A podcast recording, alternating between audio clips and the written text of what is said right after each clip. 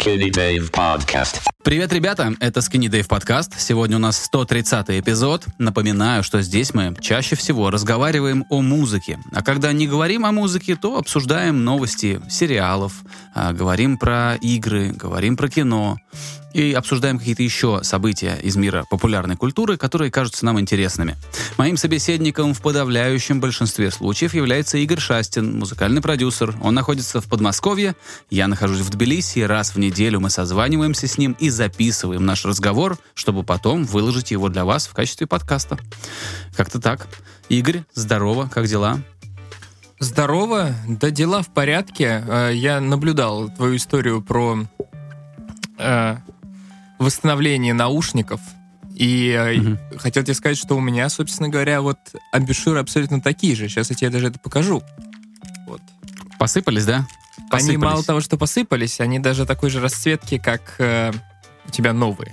Такого коричневого Да, цвета. мои, мои старые были чуть-чуть другие, они были такие более рыжие. И, э, и, собственно говоря, выглядит все достаточно прилично. И э, получается, ты просто, грубо говоря, с Алика или откуда-то... просто Я выбрал, да, Алиэкспресс. Единственное, э, э, грузинская почта это такая организация, ну, медленная очень. Это один из самых серьезных, как по мне, один из самых серьезных косяков пока что вот в грузинской жизни. Это то, как здесь работает почта. У них приятные офисы, такой аккуратный фирменный стиль, но что касается непосредственно работы, там все очень сложно. Вот, поэтому ждал я очень долго, но дождался. Зашел, ну, э, это были амбушюры, я их э, посмотрел по рейтингам, а, и там было написано, что они сделаны из овечьей кожи.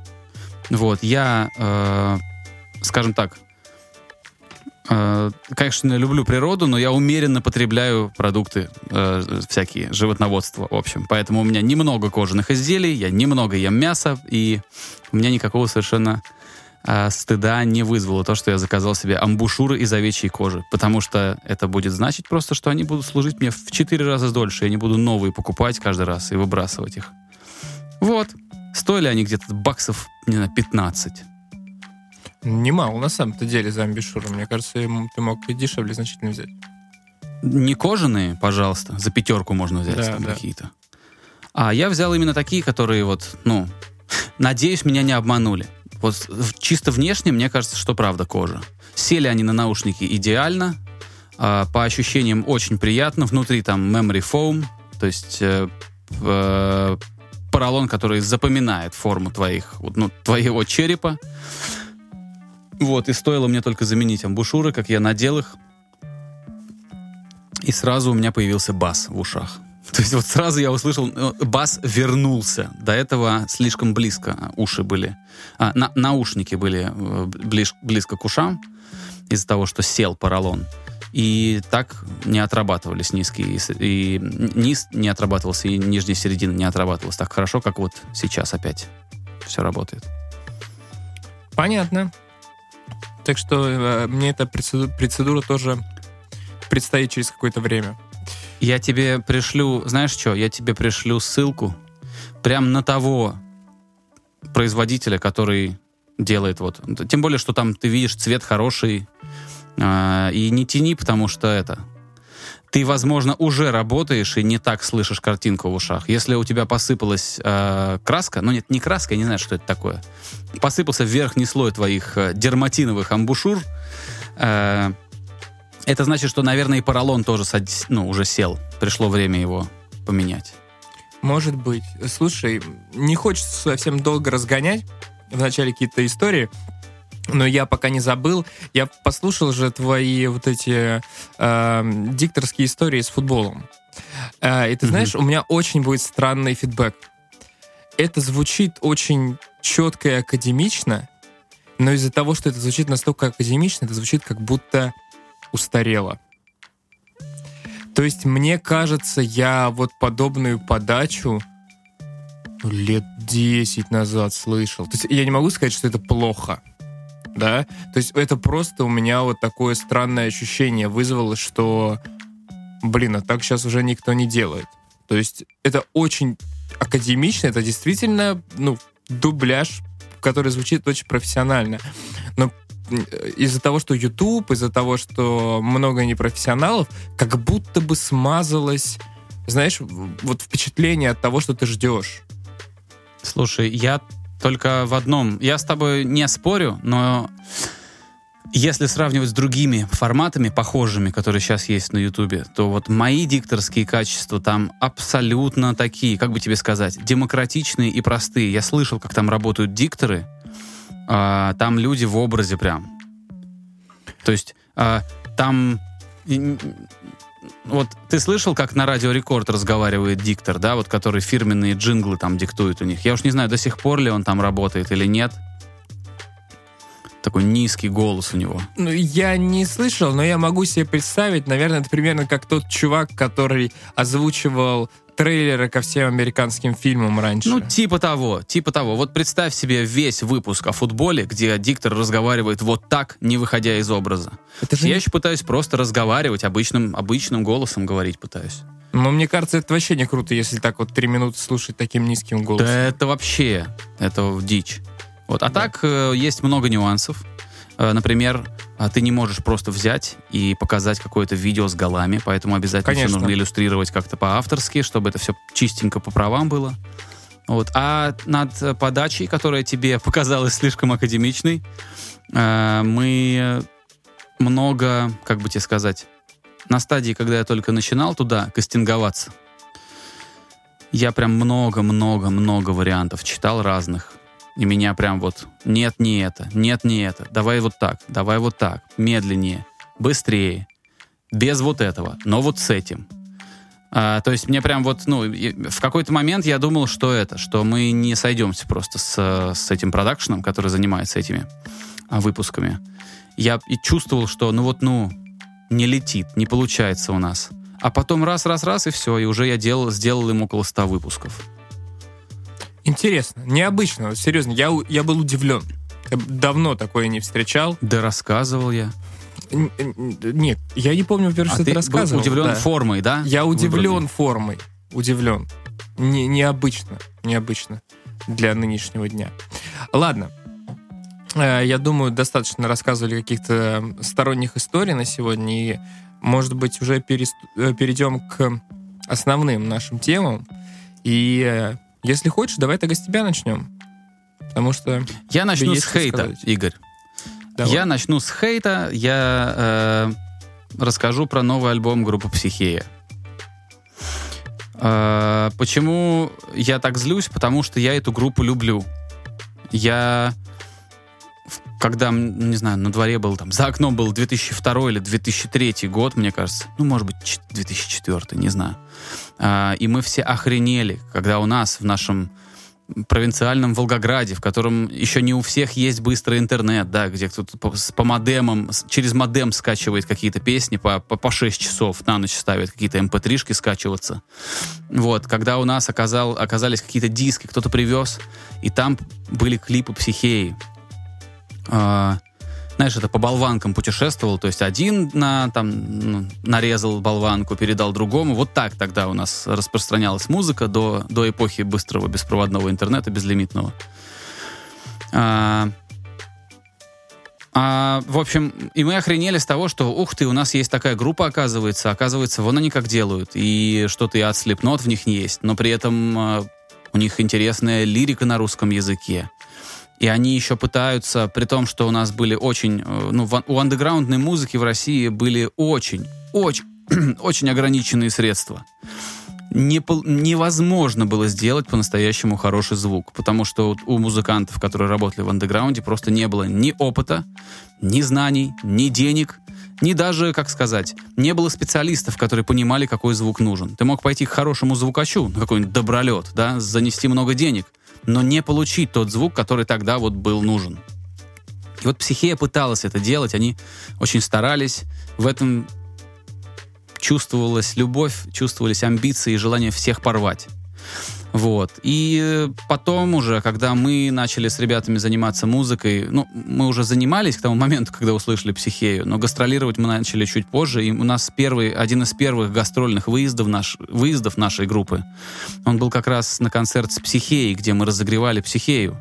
Это было в Тольятти, э, в клубе, который называется «Космонавт». Но это с натяжкой можно назвать клубом. Площадка такая концертная, «Космонавт» называлась. А, нет, «Комсомолец», вот, кос- «Комсомолец». «Космонавт», кажется, в Питере был. Вот.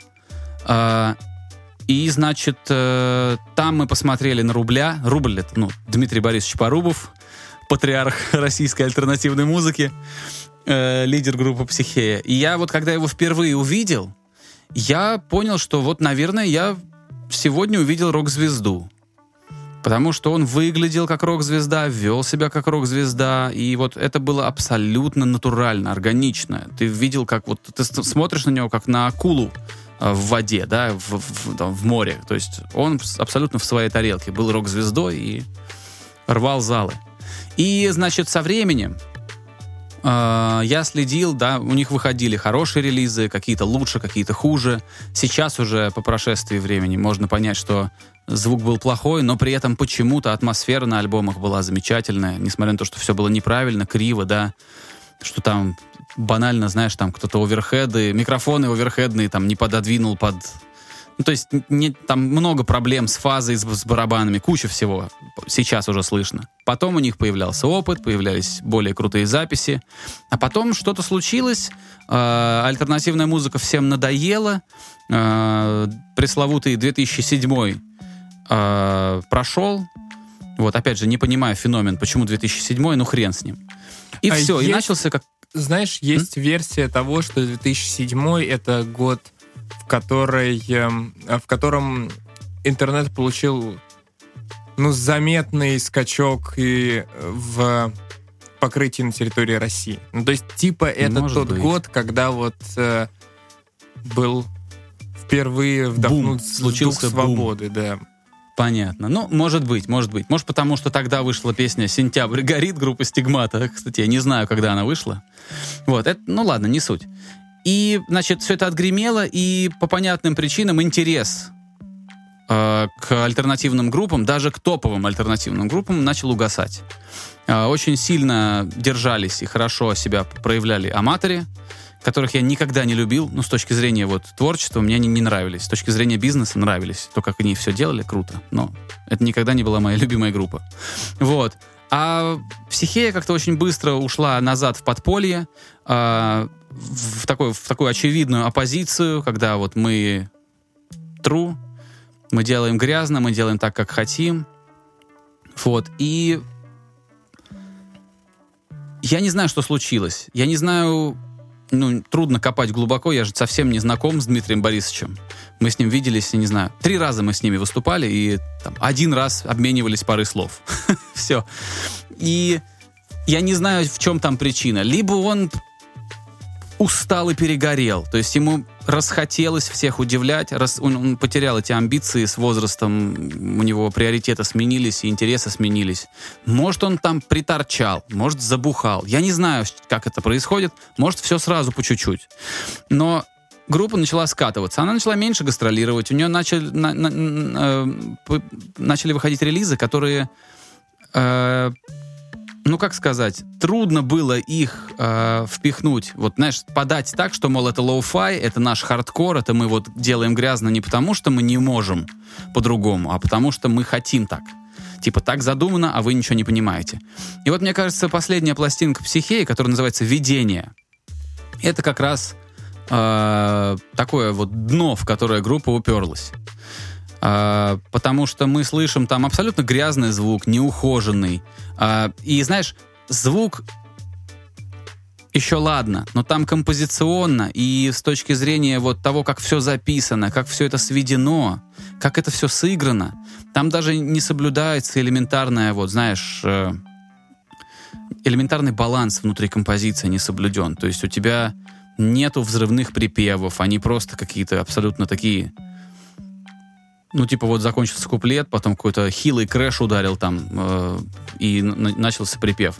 И вот все вместе это создает впечатление такое, что человек перегорел, устал, э, решил, что он сейчас на отъебись сделает еще один альбом, и ему это простят. Вот. И мое разочарование такое сильное, что я прям вот, прям, знаешь, что вот мне очень жаль, что так получается, что этот альбом такой отстойный. Он плохой по звуку, А, он не, не свежий по идеям, по музыкальным. Мне кажется, что он хуже, чем те альбомы психеи, которые тогда выходили. Не потому, что я типа скучаю по тем альбомам, совсем нет. Мне просто кажется, что тогда ребята работали, трудились, кайфовали, а сейчас это просто движение по инерции с горки куда-то не знаю куда. Мне очень жалко, что сейчас Дмитрий Борисович больше напоминает, я не знаю, ну, сбитого летчика, что ли, который входит, дает всем интервью, хуесосит всех, ругается на всех и говорит, что он-то весь настоящий трушный, а все остальные вокруг ничего не понимают и, а, значит, э, погрязли в своем а, потребительском отношении к творчеству. Альбом «Говно». Точка, да? К сожалению, да. А, ты знаешь, на самом деле, это я вообще не знаком с творчеством психеи. А, я даже у тебя, как, знаешь, такой неофит, спрошу. Собственно говоря, ты говоришь рубль. Рубль — это Фео и рубль. У него фамилия просто? Порубов.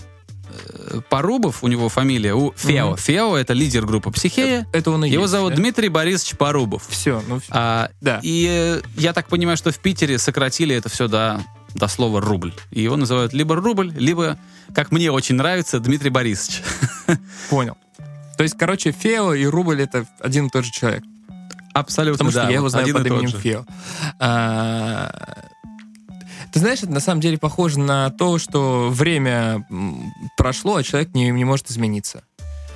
И вот он Не то, продолжает... что не, не то, что не может измениться. Мне кажется, в нем внутри какая-то обида, которая мешает ему а, заниматься тем, что он умеет. То есть он, он настолько вот... Знаешь, вот... Когда у подростка что-то случается, да, вот его девушка бросила, и он начинает сразу всех девушек ненавидеть, да, как ребенок, и говорит, что все, там, не женюсь никогда. Вот это вот, знаешь, разбитое сердце. Вот вот это такое же ощущение, что вот что-то у, у Дмитрия Борисовича пошло не так, и он обиделся, но никак не может это, никак не может уже простить и идти дальше, и делать, делать дальше. Ну да, это именно так и выглядит. На самом деле, самое же правильное в таких ситуациях это как бы, ну, типа, время ушло, ну, допустим, обосрался, ну и что, дальше сидеть э, и дуться бесконечно? Нет, не надо сидеть бесконечно дуться. Я тоже попадал как-то раз на какие-то его интервью, э, ну, это Он создает впечатление злого, обиженного на всех Да. человека. Да, да, именно. Может быть, его идеи даже имеют смысл относительно того, Он что- прав. Он прав, Но но, это не имеет никакого это брюзжание. значения. Да, То, что он делает, это брюзжание. Да, он прав абсолютно. да, это... И про, потребитель, про, про это потреблятство, да, которое сейчас э, всеобъемлющее. Это, про это отношение к музыке, как, как к какой-то жвачке, которую потом нужно выплюнуть и забыть. Он абсолютно прав. Но от этого ам, ты не начинаешь ему сопереживать. Абсолютно, потому что он не пытается ничего сделать со своей проблемой. Ну, ты знаешь, это... Да, да, он констатирует факт. Ну, чувак, мы поняли, что мы как бы в говне. У каждого, как этот американский комик Билл Бёрш сказал, «А, перестань жаловаться, мы все здесь едим каждый свой сэндвич с дерьмом. Да, Мы все все понимаем. так что... Не знаю. Мне кажется, этот коллектив только на ностальгических нотах может сейчас играть. И то, как ты говоришь, сейчас он это и это делает плохо. Да, но там понимаешь, да, что есть, э, понятно, что есть там какие-то проблески, интересные строчки, э, что-то там, интересные рифы, э, грязный звук. э, я тоже, ты не подумай ни в коем случае, что я там э, хочу, чтобы все было отполировано и глянцево. Этого я от психеи не хочу и не хотел никогда. Мне хочется, чтобы у них был, было вот, ну, знаешь, вот когда ты смотришь на красивый стул, да, в каком-нибудь Эрмитаже, он стоит там красивый такой, э, какой-нибудь там, не знаю, 18 века, 19 Вот он красивый, да?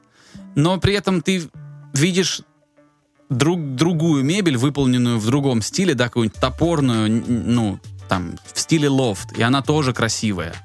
То есть красота есть во всяком звуке. Есть отполированный звук, который приятно слушать, есть грязный, неотесанный, э, там, записаны на старом оборудовании.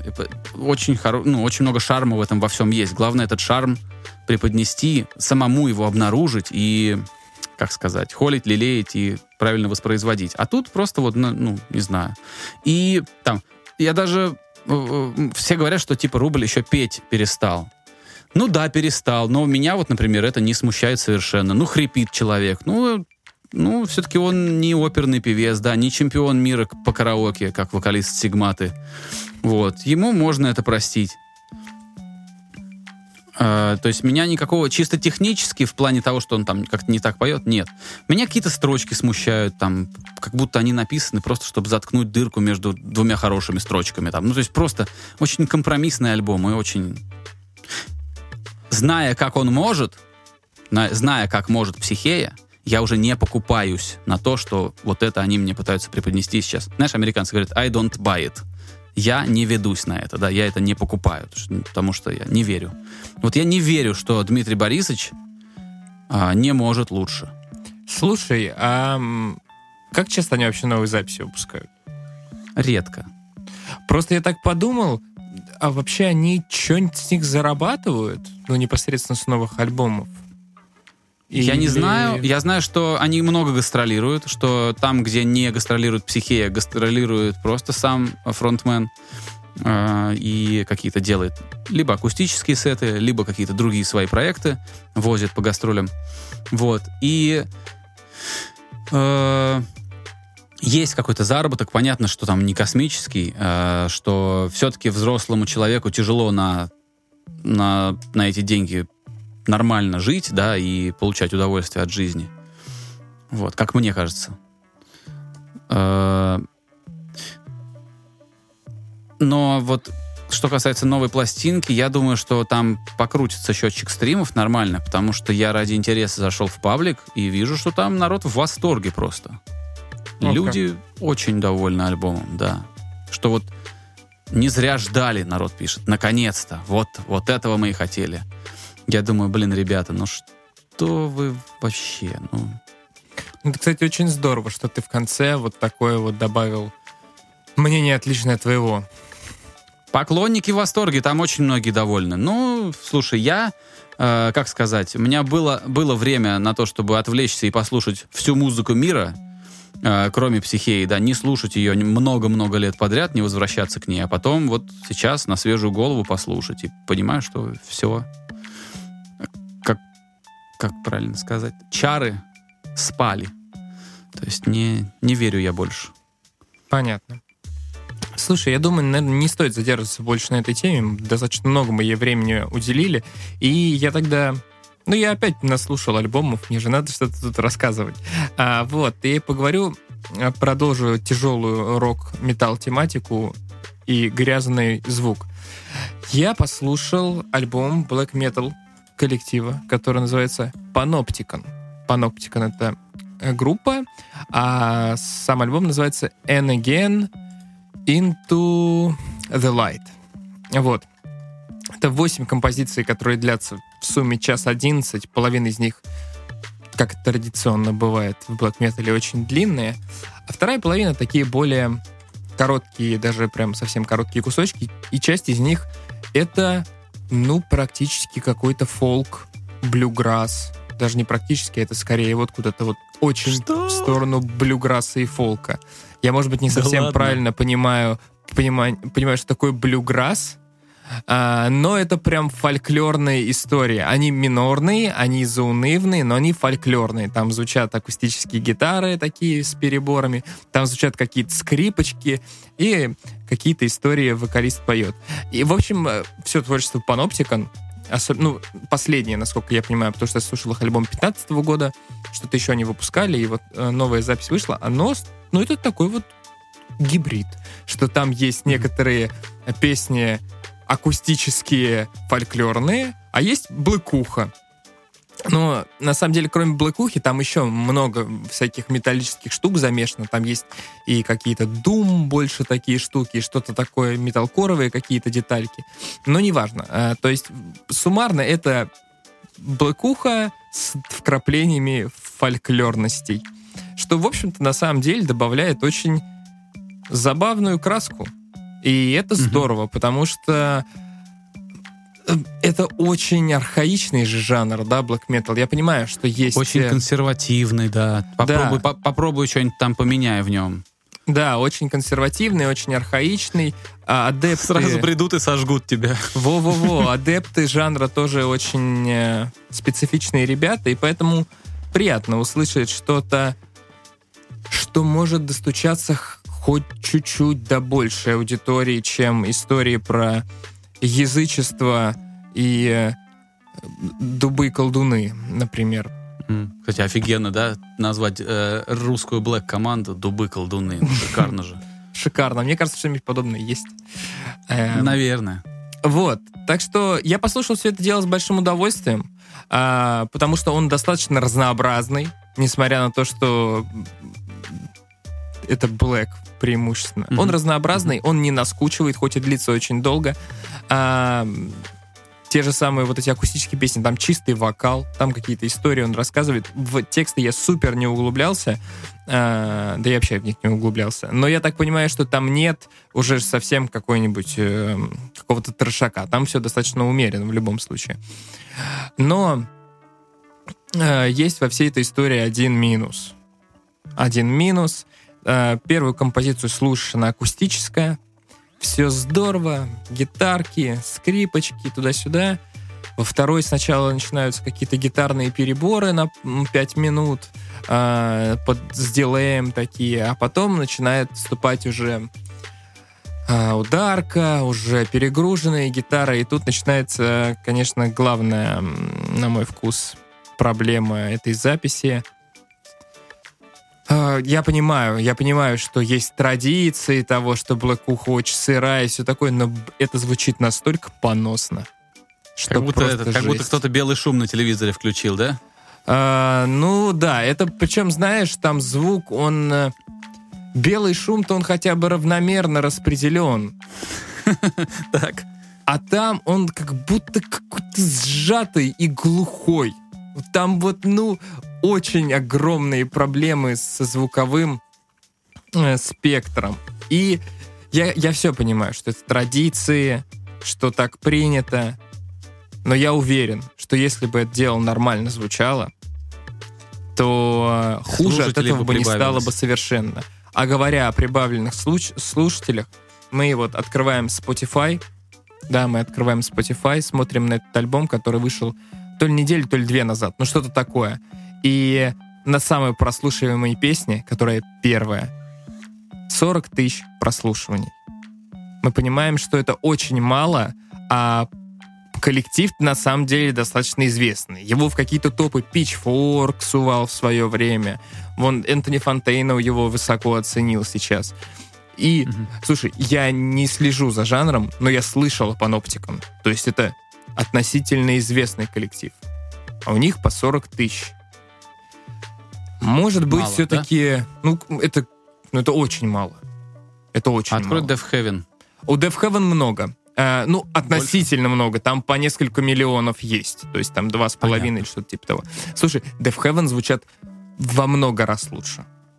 Я понимаю. Во Death Heaven я э, лично для меня, вот для э, изнеженного слушателя, я так блэкуху, ну, я ее как бы люблю, но она очень быстро меня утомляет. Death Heaven я с удовольствием слушаю от и до. То есть мне нигде слух не режет. Хотя я понимаю, конечно, что это с точки зрения олдфагов, да, э, это все-таки такой прогиб в сторону популярной культуры, да, массовой культуры. Ты там что? Там ты, когда они выпустили этот Sunbather, который бомбанул, ну, в смысле, он- Офигенный альбом.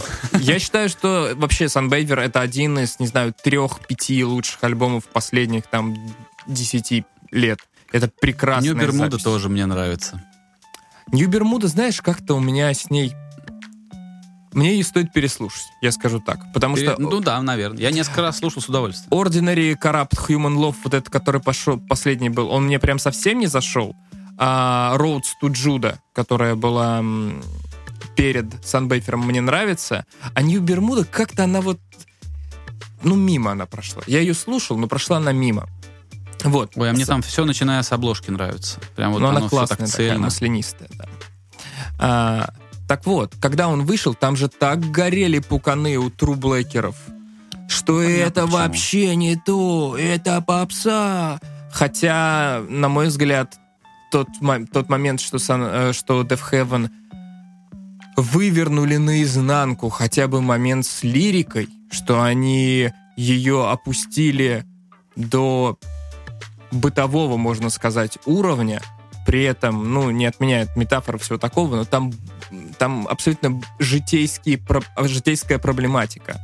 А, Ну да, без, без э, дубов колдунов. Да, без дубов озвученных колдунов. ранее, мне кажется, это просто упомянутых ранее.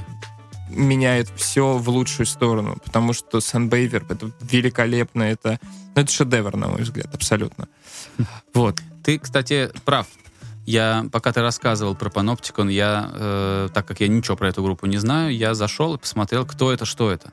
Значит, это чуваки из Кентаки, э, из города Луивиль или Луисвиль, я не знаю, кому как удобно. А, И даже на Википедии написано, что, значит, эта группа играет в жанрах ambient black metal, точка с запятой, блюграсс. Ну, То есть ты не ошибся.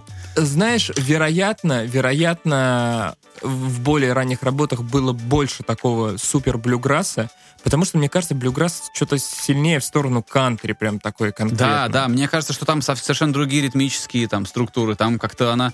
Для меня блюграсс это что-то, под что танцевать можно. Нет, там, конечно, под это дело не потанцуешь, но это очень фольклорное. Что есть у Паноптика, это очень сильно фольклорные элементы. Вот, так что, Понятно. да, не хочется по пятому кругу идти. В общем, если кто-то хочет послушать какой-нибудь тяжелый альбом, можно обратить внимание на запись Panopticon, которая называется And Again Into the Light. Вот так. Я могу продолжить тему металла. Давай. А, Буду говорить про группу Атрею. Я много раз упоминал а, эту группу в нашем подкасте и много раз упоминал, что их лидер, фронтмен и сонграйтер главный, которого зовут Брэндон Кайл Саллер, ну или просто Брэндон Саллер, а, он один из моих любимых музыкантов. А, Мне даже в, какой, в каком-то смысле нравится, что он не такой популярный, не такой известный, что его имя не так часто мелькает. Мне, мне нравится любить такого музыканта, который крутой, но не, не глобальная звезда. Вот, и, значит, э, слушаю я эту группу очень давно. Первый альбом, который действительно произвел на меня впечатление, назывался Death Grip on Yesterday. Ну, они прославились раньше, но вот именно этот, эта пластинка мне очень понравилась. Ам, там было все, там было, там было заметно, откуда группа, и, ну, знаешь, откуда группа появилась и куда она движется. То есть они делали модный металл, но они не делали, например, там, не добавляли рэпчик, хотя тогда это было очень модно. Вот тогда, чтобы ты был типа модный металлист, тебе обязательно что-то там надо зачитывать чуть-чуть. Или добавлять какую-нибудь электронику, или еще что-то делать, чтобы ты вот как бы был актуальный. Они же склонялись все-таки больше к, к академическому металлу, скажем так. У них в песнях были соляки. У них было не так много брейкдаунов. Они были, но не так вот, чтобы прям. И как-то они все время стояли особняком, потому что у них постоянно был какой-то мелодизм, постоянно были какие-то интересные припевы, постоянно были, ну, как-то вот они...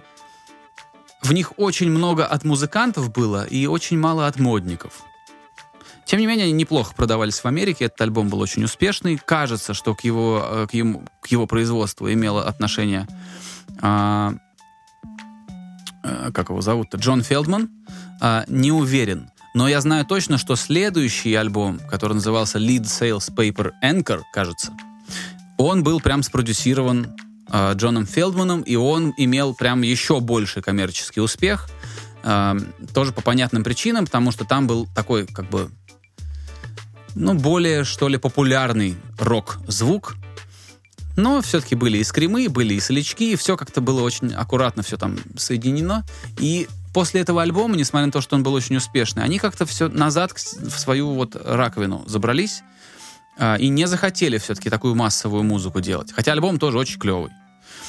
А, и вот с того момента, после Lead Sales Paper Anchor, а, начались э, какие-то, ну, типа, как мне кажется, немножко проходные релизы. Как будто они вот вроде пытались, но то ли мотивации не хватает, то ли вот куража не хватает, чтобы что-то хорошее сделать.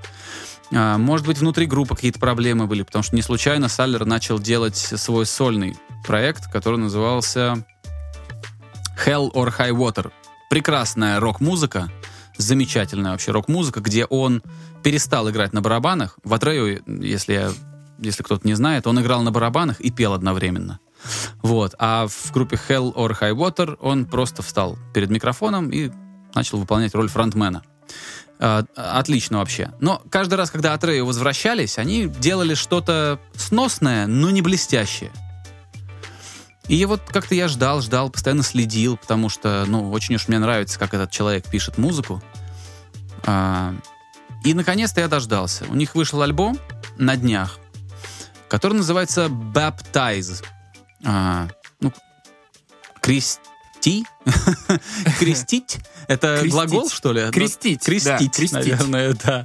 Потому что это не баптизм, да, как, по-моему, у Лени Кравица был такой альбом, а именно Baptize.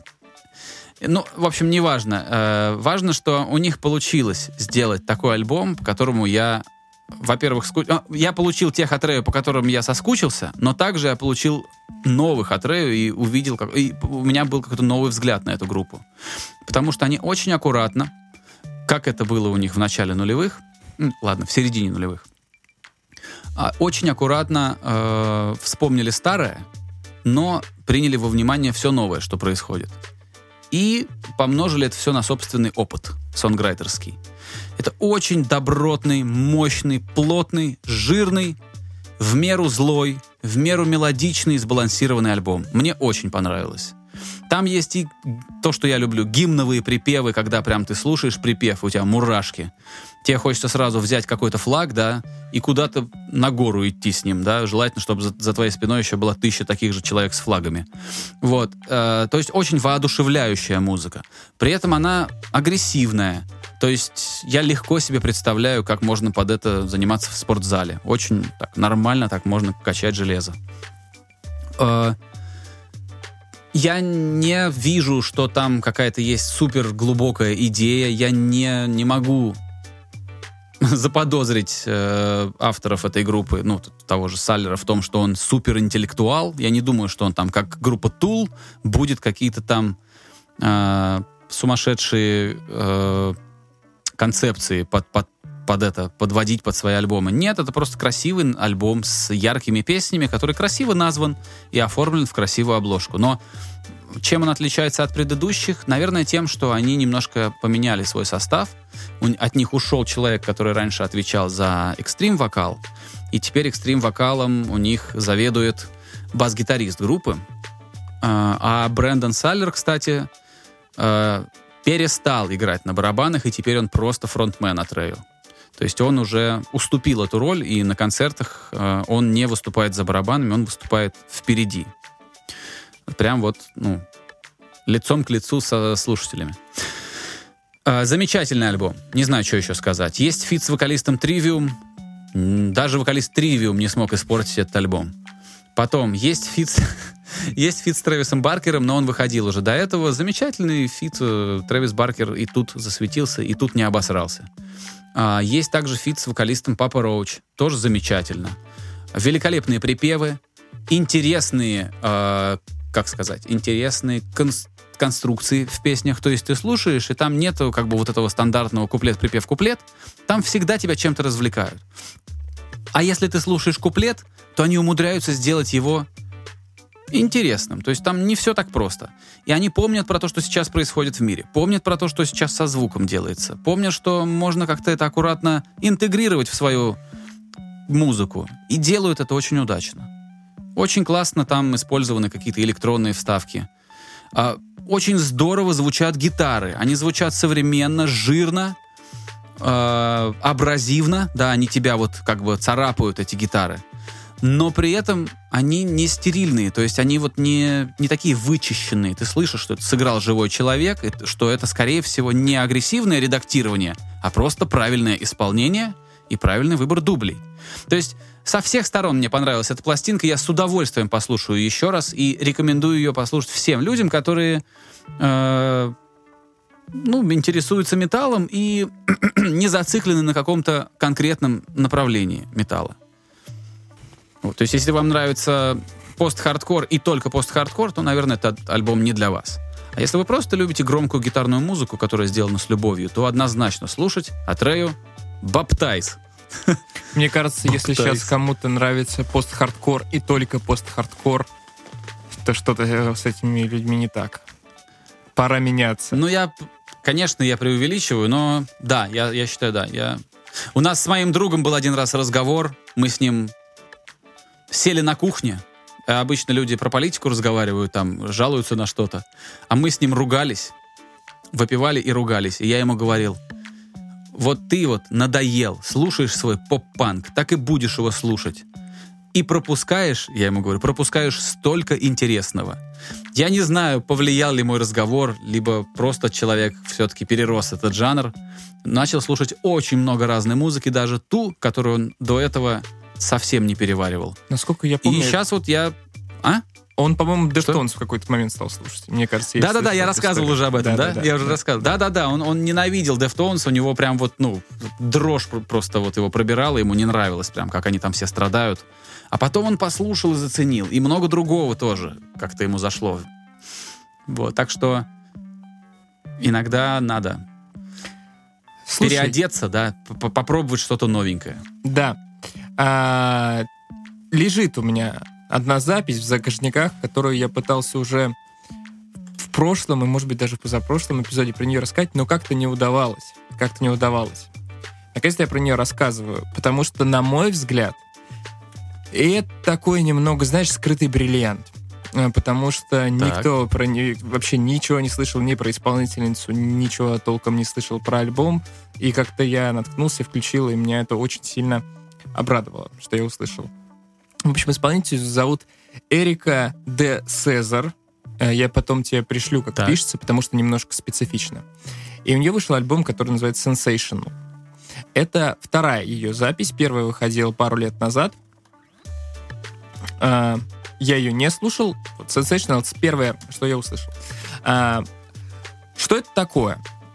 Это что-то на стыке между поп-музыкой, R&B и в такую соул, не- соул немного сторону. Все это двигает, знаешь, куда-то в сторону Шазе, э, ой, Шазе, господи, Шаде.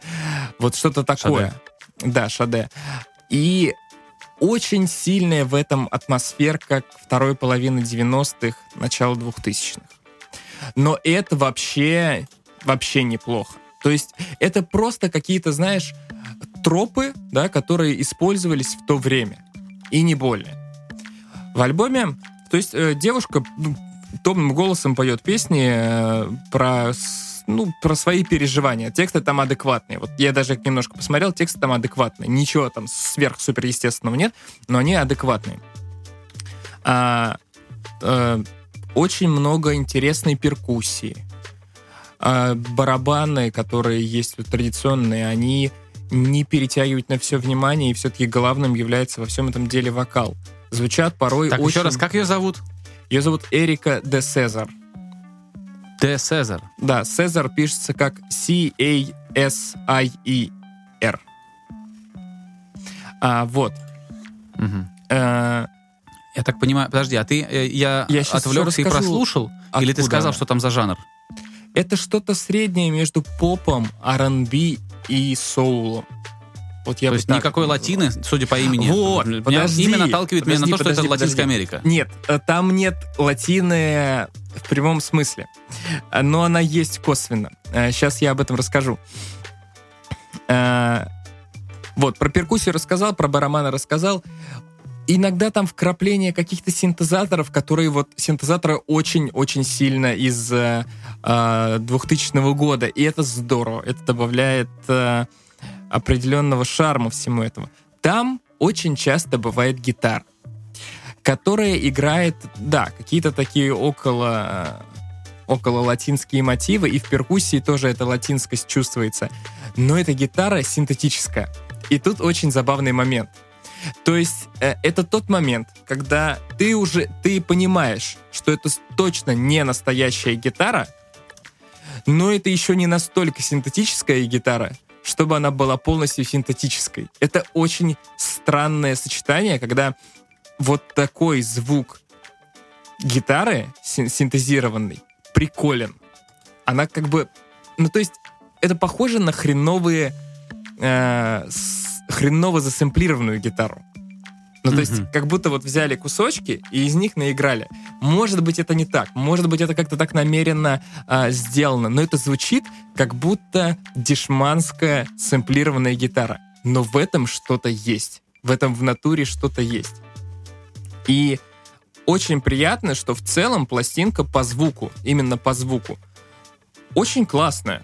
Вот это, это, это супер странно, потому что запись явно не, не высокобюджетная, артистка не супер известная, не работали с ней большие, скорее всего, мастера, но у меня нет ни одной претензии к тому, как это звучит. Мне кажется, это очень хорошо звучит, и это вот тот случай, когда сведение ни разу не перетягивает на себя внимание. То есть ты ни разу не, не отвлекаешься на то, как там что-то звучит. Именно с точки зрения частоток. Вот. Я правильно понимаю, что это датская певица Вот, португальского да, происхождения? тут очень интересно все. Она, она, получается, что она датчанка. И некоторая европейскость в этой музыке чувств- чувствуется. Но при этом она родилась в Португалии, а родители у нее из Бельгии, из Кабо-Верде. И откуда там еще что-то латинское взялось, я не знаю. Но оно откуда-то явно взялось, и получается действительно по настроению очень странная музыка. Очень странная. Она очень душевная, она вот такая супер томная. При этом в ней какие-то около танцевальные перкуссионные штучки. Эти старые синтезаторы из начала нулевых. И вот как-то все это вместе дает очень, очень странное ощущение. То есть это песни, которые могут стать вполне, э, вполне могут стать популярными. То есть там есть несколько композиций, которые, ну вот прям могут, могут стать э, хитами, если их правильно продвинуть. Например, там одна композиция э, напоминает FK Twix. Хотя, Мгм. казалось бы, не очень в- вписывается. А ты считаешь предсказуемым все-таки?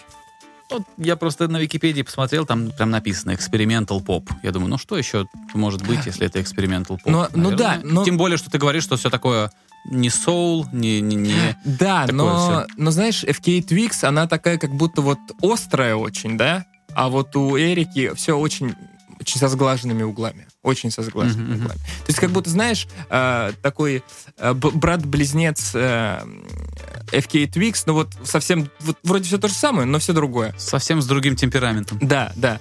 Короче, мне очень понравилось. Мне кажется, что отдельные песни прям очень-очень... То есть, знаешь, вот я прям включил, вот прям с первой песни, и такой думаю, ничего себе, как это клево.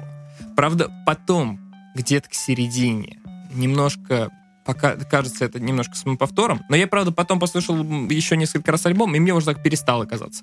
Короче, мне кажется, супер, по непонятным причинам никто не знает об этой артистке. Очень классная музыка, очень классное пение, атмосфера. И то, что я не могу внятно объяснить, что это такое по жанровой характеристике, мне кажется, только добавляет этому, этому альбому, не знаю, звездочек и оценок. Потому что это Мгм. реально здорово. Это в этом есть что-то необычное, но это не, необычность, она едва уловимая. Слушай, а почему ты именно де Сезар произнес? Так произносят, да? Я понять не имею, как произносить, честно говоря. А вдруг она какая-нибудь Казьер? Может быть, Казьер. Может быть. Я не знаю, я просто увидел, я увидел, как пишется, и... Ну, я напишу вот ровно так, как здесь написано в этом, в описании подкаста, Мгм. а каждый потом посмотрит. Слушай, если. Казьер, то это будет прикольно. Может, а ты типа, ты типа решил на что-то на, на французский лад, да, куда-то на Бельгии и французский уехать? Ну, если Бельгия, ты же говоришь, что ты там бель, бельгиец, там у него Ну, есть может там быть. В, в родословной. Может быть. Казье, может быть. Не, не знаю, Но, не знаю. скорее всего, в любом случае, э, это примерно одна и та же фамилия, просто адаптированная под... э, Да, это точно от языки. одного имени произошло, Да. точно. Как э, и Кайзер, куча-куча. Кайзер, Цезарь, Да. Цесаревич, царь. Все от, от всё от одного имени и от одного человека. Вот. А, круто. Слушай, а сколько мы уже с тобой записываем? Нам надо закругляться, нам надо закругляться. Слушай, я успею, я просто потом я точно этого не сделаю. Я хочу еще про одну документалку быстро сказать. Разгов... Пожалуйста, валяй. А, да, и вот и все тогда. Значит, э, мы здесь, в этом подкасте с Игорем уже разговаривали про... Ну, мы периодически говорим про документалки интересные, и не обошли вниманием, значит, э, один проект, который назывался Fire. Это, я точно не помню, там такое подлиннее название, а, но Fire — это вот первое слово этого названия. Это про вечеринку, которая не состоялась. Это вечеринка, которая от начала и до конца э, оказалась, э, как сказать, махинацией, оказалась аферой. И там, собственно, вот документалка вся посвящена тому, как людей заманивали на эти острова, чтобы они там супер, на супер эксклюзивную вечеринку попались, там, на которой, на которой будут тусоваться они вместе с Ким Кардашьян и еще с кем-то. Да, я помню Вот, это очень интересно было смотреть. Это было такое документальное расследование, вот, сделанное, сделанное так, что ты не скучаешь, а прям вот увлечен. Хотя там нет актеров, ну, в традиционном понимании. Может, кто-то воссоздает, да, там, действия персонажа, но там нету... Это не художественное произведение. Вот. А, затем мы обсуждали документалку, которая называлась «Король тигров», «Тайгер Кинг», а, про сумасшедших э, заводчиков диких животных в США, которые мало того, что э, занимались таким чем-то полулегальным, так еще и умудрялись между собой воевать адски. Вот, это вообще, это шедевр в мире документальных проектов. Вот, это сериал, это документальный сериал, который вот, ну, вызывает весь спектр переживаний у зрителя, начиная от, э, от недоумения, от злости, э, от испанского стыда и заканчивая там состраданием. А, и, ну, то, в общем, это замечательный документальный проект. А, и сегодня я хотел коротко вам рассказать про документалку, которая называется «Операция Varsity Blues. Двоеточие. Университетский скандал в США». А, этот проект, не случайно я про два предыдущих вспомнил, вот этот проект, о котором я сегодня расскажу, он от создателей вот этих двух, о которых я чуть раньше сказал. От создателей Fire и от создателей Tiger King. И здесь все напоминает мне чем-то фильм «Поймай меня, если сможешь» про какого-то совершенно гениального афериста. Конечно, нет такого драйва, как в художественном кино, но совершенно точно нам показывают неординарного человека, который неординарный мошенник. И я думаю, что это очень сложно, очень, очень большой труд сделать документалку интересной, потому что вот эту документалку было трудно сделать интересной, потому что речь там идет о том, как человек предлагал богатым людям пропихнуть своих детей в знаменитые колледжи США. Там Лига Плюща э, и много-много других разных колледжей, которые считаются э, такими премиум. Вот. И тут как бы единственное, что мне немножко жалко, что не хватило хронометража и не удалось закопаться поглубже в, в, как бы в личность этого человека, кто он. Но там, в принципе, респонденты, которые дают интервью, они говорят, что его хрен поймешь. Это очень закрытый и странный человек, который все это делал. Ну, в общем, такой интересный, э, интересный документальный проект, который рассказывает о том, как агенты ФБР следили и распутывали клубок вот этих вот коррупционных связей в американской образовательной системе и чего там они наследи... э, чего они там нашли и распутали. А, интересности добавляет то, что в, в эти все э, схемы были втянуты знаменитые актеры и некоторые популярные американские инфлюенсеры с многомиллионной аудиторией. Кто, например? А, Например, э, человек, который играл, я, к сожалению, не знаю, как этого актера зовут, а, но который играл в, в- в сериале «Шеймлес» Фрэнка, то есть главного, глав- считай, главная мужская роль. Ну, это известный, вот ты увидишь лицо этого актера, ты сразу поймешь, а, Ну да-да-да, да. знаю, вот, вот, вот это известные люди, которые там какие-то инфлюенсеры, о которых я понятия не имею, но которые там имеют колоссальную массу фолловеров, подписчиков, последователей. Называйте как хотите. Вот, интересно, посмотрел с удовольствием, не заметил, как закончилось. Вот. э, несмотря на то, что сама по себе тема кажется вроде бы и скучной. Ну, подумаешь, взятки, да? Кому-то там взя- взятку пихнули, там, как, как- ну, а, тут интересна сама схема. И еще меня, как, как, как, как, как, вывод из этого всего, когда я посмотрел, что из этого сделали целый фильм в Америке, я понимаю, что у них все-таки они понятия не имеют, как у нас э, в России в последние, не знаю, лет 30-40 э, бестолковых детей пристраивают в университеты. Тут, тут вообще, тут можно снимать не то, что э, полуторачасовую документалку, тут можно делать прям документальный цикл из, из 30 сезонов о том, как у нас тут все устроено. Тут можно, да, знаешь, как вот в «Докторе Хаусе». Как сдаются экзамены. Можно как в «Докторе Хаусе» пустить какой-то сквозной нарратив, а в каждой серии Да-да-да. будет происходить какой-нибудь коррупционный Новый акт. коррупционный, да, да, да. Да. Я, я почему об этом говорю? Потому что я сам все это видел. Я учился в одном университете. Ну, у меня написано, в принципе, в профиле в каком. Вот. И у нас преподавательница по философии. А, я, знаете как, друзья, я за всю свою учебу я не дал ни одной взятки.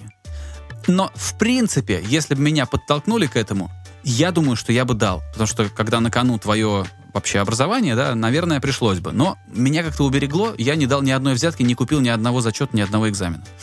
Вот, но у нас была ситуация, когда в аудиторию, где сидит 120 человек, весь факультет, ну, не факультет, а весь, э, ну, вот, учебный, как сказать, курс, в общем, наш, Поток это А, называется, по-моему. ну да, весь поток сидит, заходит преподаватель по философии и говорит, друзья, у нас скоро сессия, вот, так усталы эти вот ваши кофеварки и микроволновки вот уже вот таскать, дарите золото, сказала она нам прямым текстом. То есть у нас вот так было. Слушай, зато ты, зато как, зато она прям это, swagger, да, как говорили бы 10 лет назад. Ну да. Хастлер она. Но это, конечно, позорище. Вот, я хочу сказать, что, ну, это позорище. Если тебе нужны деньги, это тоже, ну, это на самом деле сложно, да. Если тебе нужны большие деньги, все-таки лучше, наверное, не искать их в сфере образования. Но тут надо еще упомянуть, что наши преподаватели должны больше получать, да, и до- достойно зарабатывать, чтобы у них не было а, вот Таких таких вот стимулов, такие, такие вещи делать. Ну да, потому что у нас преподаватели были Знаешь, когда заходит студент, который приехал, да, на, на новый BMW 5, заходит, у него в руке там последняя модель мобильного телефона, и он заходит в аудиторию к профессору, который 75 лет, которому 75 лет, да, который доктор наук, у которого выходят книги, который воспитал кучу крутых специалистов, вот, и который сидит, и он беднее, чем вот этот сопляк, который приехал на пятый Бэхе на новый. Ну там, или беднее, чем его родители. Мне кажется, что что-то здесь не- неправильно. Все-таки, наверное, э, преподаватели такого уровня должны и ну, сами как-то комфортно себя чувствовать в этом мире и быть со всех сторон прикрытыми и защищенными и обеспеченными. Вот. Но это уже совершенно другая тема. Ну, Кстати, на самом деле, знаешь, у меня никаких вот историй, как ты говоришь, про золото, у меня даже ничего рядом не было. А, один раз какой-то мы, мы, меня не было на зачете, мне надо было его пересдать. И было еще несколько человек, которые, которым надо было тоже, которые отсутствовали на зачете, им надо было прийти его сдать. И мы пришли к чуваку с бутылем, ну, в качестве просто какой-то благодарности, что, что он нам вот это... Но он в итоге нам поставил зачет, но бутылку даже не взял. И мы ее в итоге сдали в магазин обратно и вернули деньги. Вот. А относительно купленных каких-то экзаменов и прочего, ты знаешь, эм, я ни разу не сталкивался с тем, с тем, чтобы, кто, чтобы кто-то что-то покупал, потому что, мне кажется, у нас не было абсолютно никакой нужды в этом. Если ты не конченый кретин, ты бы все равно сдал. Ты сдашь. Да. Понятно. У нас было сложненько, но я знаю, что покупали, продавали, все это делалось, договаривалось. А, И, кстати, э, на этапе зачисления и попадания, да, тоже было очень сложно. Там как бы тебе продают репетиторство, и тебя учат правильно писать сочинение так, чтобы ты прошел. Но фишка в том, что учит тебя человек, который сидит в, приме- в приемной комиссии. То есть это такая вот схема, но опять же, ну, стал бы человек, вот стал бы преподаватель университетский, да, декан или кто-то, я не знаю, там, заведующий кафедрой, ну вот стал бы он тратить свое свободное время на этих студентов, если бы он и так нормально зарабатывал. Ну, на- зачем? Ну, он лучше на дачу поедет, там, грядки копать, что угодно делать, там, не знаю, в Турцию с семьей, а не вот это вот все. Что-то вот в этой системе немножко неверно, если так приходится хаслить. Да, я думаю, много что в ней неверно, и это, знаешь, э, звенья гребаной цепи. Что, Что мы- касается бутылки, есть маленький смешной, я тоже маленькую смешную историю расскажу. У нас был великолепный преподаватель, а, его фамилия Пестерев. А, Он был, как сказать, я обратил внимание, что лютой ненавистью Пестерева ненавидели в основном тупые люди. А те, которые вот более-менее такие, ну, славные, светлые головы, к Пестереву относились как минимум с уважением. В прошлом, в, в прошлом году его, к сожалению, не стало. Вот. Прекрасный был преподаватель, который мог на французском из головы цитировать э, стихотворения во время лекции. Он никогда не читал лекции с листа, он читал их из головы и читал их по, по всем правилам ораторского мастерства. Он начинал с полушепота, так, чтобы вся аудитория затихла и прислушалась. Э, К середине у него была кульминация, он просто забрызгивал слюной первые ряды. Это был великолепный преподаватель, который наизусть, насквозь знает всю зарубежную литературу, там, начиная, там, я не знаю, с какого века. Вот это просто вот, ну, прекрасный чувак. Да, темпераментный, да, с характером, да, он мог бросить в лицо зачетку человеку, у которого до него ни одной сессии не было там с четверкой. То есть он, он он мог отличнику бросить лицо зачетку и даже мог довести до комиссии или до отчисления человека, который типа не понимает его предмет. Вот. Короче, он очень любил выпить. И один из моих друзей, который боялся его сдавать, по понятным причинам, потому что там, ну, он ему принес бутылку виски, думал его задобрить. Но мандраж перед этим преподавателем был таким серьезным, что он сдал и только после сказал, я вот вам еще подарок принес. И после того, как- он получил свой зачет, он ему поставил значит, бутылку виски. И потом все, кто зашел после моего друга, все получили зачет. Он про- протоптал дорожку. Он, да, он так обрадовался, он такой, ой, как приятно. Вот, и, то есть, получается, что, в принципе, это даже не взятка была, а какая-то такая вот, э, ну, недовзятка. Ну да, То есть он- очень неуклюжая взятка. Это знаешь, Да, но преподаватель великолепный был. как э, герои каких-нибудь советских фильмов, которые вроде и хотят смуклевать, но у них это получается настолько неуклюже, что, что смешно. Вот. Ну что, ну на этом, наверное, и будем закругляться. И так мы сегодня с тобой перевыполнили Да, немножко. да, да, надо закругляться. И ты знаешь, обычно я ничего толком не говорю в конце, но а, так, э, так случается, что в последнее время что-то я столько всего добавляю, что-то я столько всего слушаю, что не удается все это дело всунуть в наши с тобой недельные эпизоды. Мне пришла вот какая мысль. Может быть, мне сделать себе телеграм-канальчик, где я буду на расслабоне, абсолютно не запариваясь, просто рассказывать какие-то свои мысли о том, что я послушал, что не успевает попадать в выпуск. Или что, допустим, на мой взгляд, я послушал, и как бы мне хочется что-то сказать, но для выпуска это не очень годится. Вот. А ты если- будешь этот текст э, на- надиктовывать будешь? а хрен его знает. Я, знаешь, я, я, у меня главная задача, чтобы я не парился. У меня есть потребность это Тогда высказывать, лучше. но у меня нет абсолютно никакого желания париться, потому что я понимаю, что если я начну париться, то эта история никуда не поедет. А надо, чтобы все было очень... вот, на- настолько, настолько, насколько это меня не задалбало бы, чтобы я мог этим продолжать заниматься. Вот, так что, слушайте, ну если это интересно, напишите в комментариях, а, подбодрите меня как-нибудь. Я, скорее всего, все равно это сделаю.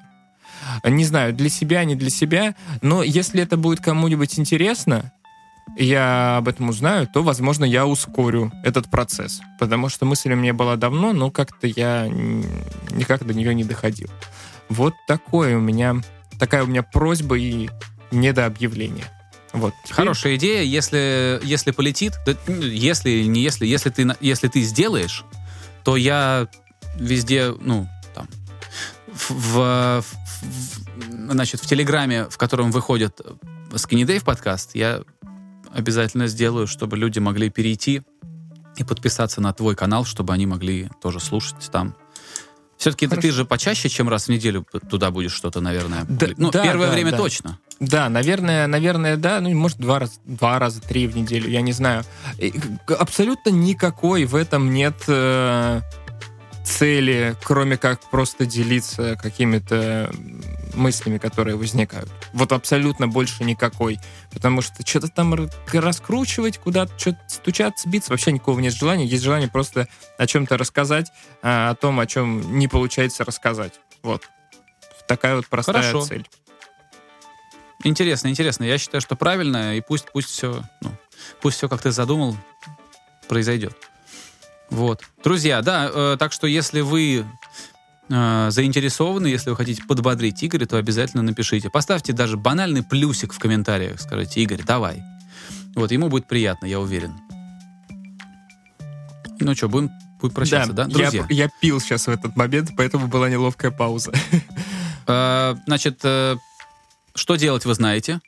Во-первых, подбадриваем Игоря. Во-вторых, подбадриваем весь наш подкаст своими комментариями, своими репликами, э, своими какими-то, может быть, даже э, вбросами по поводу новой музыки, которую нужно послушать. Кстати, у нас, мы с тобой сегодня заболтались, а я ведь послушал то, что нам э, в комментариях предыдущем, Там какой-то под предыдущим подкастом. Прогрессив метал, по-моему, рекомендовали.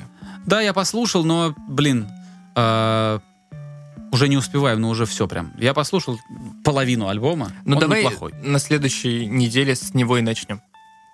А давай, знаешь, что сделаем? Давай тогда вот так. Э, Друзья, если вы дослушали нас до конца, пусть у нас на следующей неделе будет подкаст по заявкам. Вы скидывайте в комментарии, в комментарии, что нам послушать и обсудить. А мы э, выбираем оттуда то, что хотим послушать, потому что, ну, наверное, если там будет даже 6-7 альбомов, даже вот если 7-6 комментариев, мы просто все не, не, не, Ну да. не, не успеем обсудить. Но мы выберем оттуда, подергаем то, что нам интересно, и обсудим это. Пусть это будет подкаст по заявкам. Пускай так. Поэтому с вас в комментариях тот альбом, относительно свежий, пожалуйста, а, который мы должны послушать и обсудить в подкасте. Да, и все. считаю- Все будьте отлично. здоровы, да, носите повязки, пока не разрешат не носить. Берегите здоровье, берегите себя и всех, кто вокруг вас.